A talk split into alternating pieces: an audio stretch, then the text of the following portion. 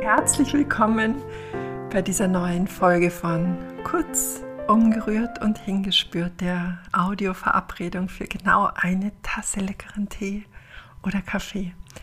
Ich war gestern mit meinem Liebsten auf der Free Messe. Das ist eine Reise- und Freizeitmesse in München. Eine Beobachtung, die ich dort gesammelt habe, möchte ich heute gleich mit dir teilen. Wir sind dort an den verschiedensten Anbieterständen der großartigsten Länder dieser Erde vorbeigeschlendert. Unter anderem war es ein Stand, der Reisen zu den unterschiedlichen Inseln Hawaiis angeboten hat. Und die Reisen waren dort für einen ja, annähernd fünfstelligen Betrag pro Person ausgeschrieben.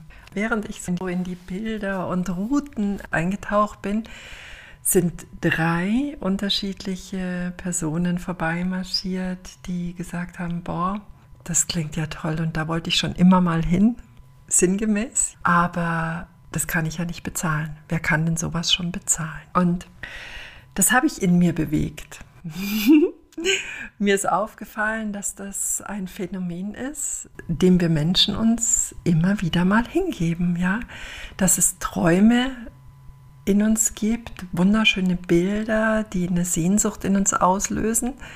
Und dann kommt sofort dieser innere Sensor, der sagt, nö, nicht realistisch, geht nicht. Wir stecken uns selbst eine Grenze, weil wir aus dem momentanen Erleben heraus glauben, dass es nicht geht. Das ist ein Phänomen, das uns das Leben ja auch wirklich immer wieder beweist. Das, was wir glauben, stimmt. Deine Glaubenssätze erfüllen sich grundsätzlich, weil natürlich unser Unterbewusstsein auch genau dafür sorgt, dass diese Bilder dann in der Realität erscheinen oder umgedreht.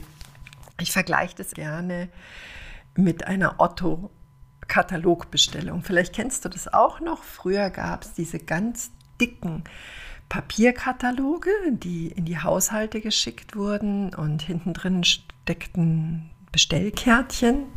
Dort konntest du dann deine Artikelnummer, deine Größe und alles notieren und dann hast du diese Bestellkarte per Post an den Otto-Versand oder an jeden, äh, ist völlig austauschbar, ja, an jedes andere Versandunternehmen geschickt.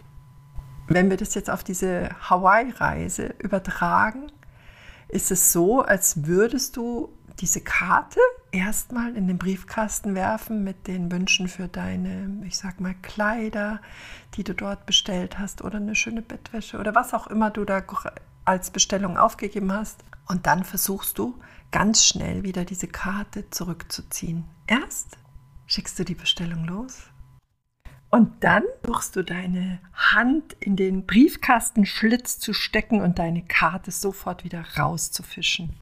Und an der Stelle finde ich ganz wunderbar, die Amerikanerin Byron Katie heranzuziehen, die sagt, ist es wirklich wahr? So eine Reise kann ich mir niemals leisten. Das ist ja überhaupt nicht erschwinglich. Ist es wirklich wahr, was ich glaube? Ist es wirklich wahr? Kann ich mit Sicherheit sagen, dass das wahr ist?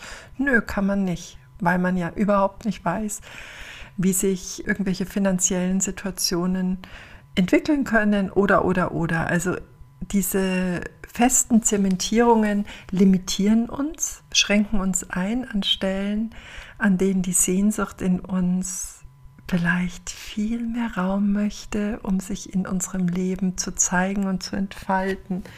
Ja, da möchte ich gerne auch noch abschließend Paulo Coelho zitieren, der sagt, Du bist das, was du selbst zu sein glaubst.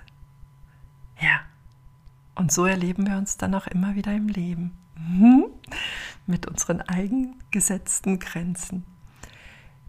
Kurz umgerührt und hingespürt. Und vielleicht magst du dir heute die Frage stellen, wo bei dir ganz automatisch eine Grenze innerlich aufploppt wenn sich ein Traum, eine Sehnsucht in dir melden.